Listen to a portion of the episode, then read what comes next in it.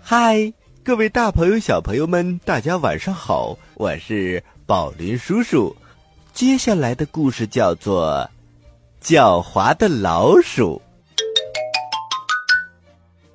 话说有一天晚上，苏东坡躺在床上休息，这时候床下传来了一阵吱吱吱的声音。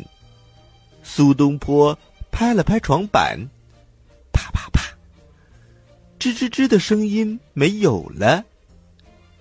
苏东坡又躺下休息，没过一会儿，那个声音又响了起来，吱吱吱吱吱吱。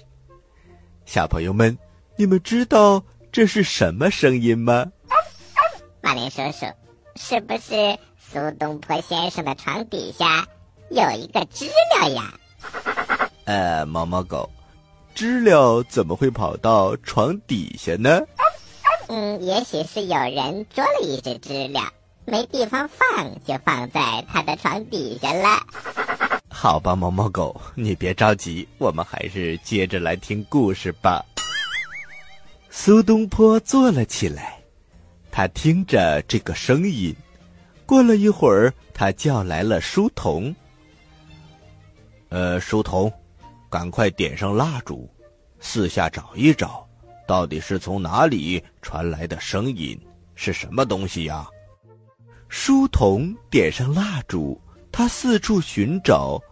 在床角的角落里找到了一个口袋，这个声音就是从口袋里传出来的。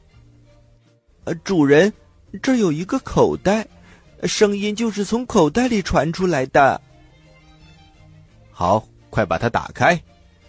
书童悄悄地靠近口袋，猛地打开一看，哎呀，里面有一只死老鼠。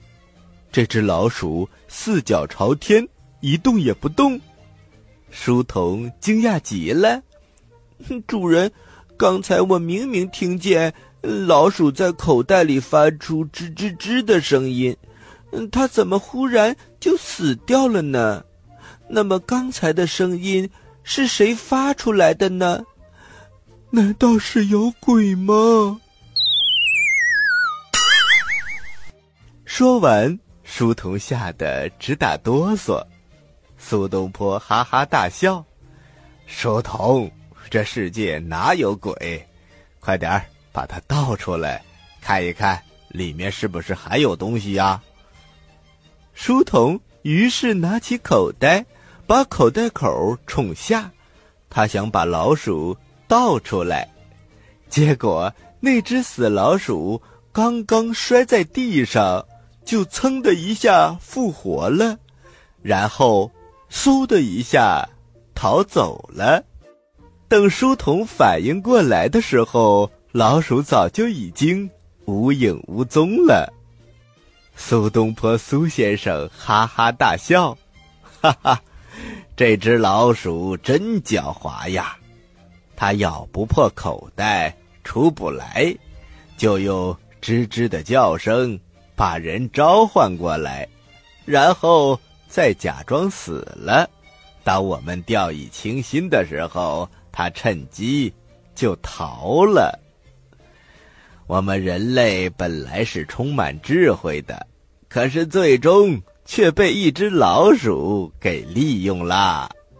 苏先生和书童都哈哈大笑起来。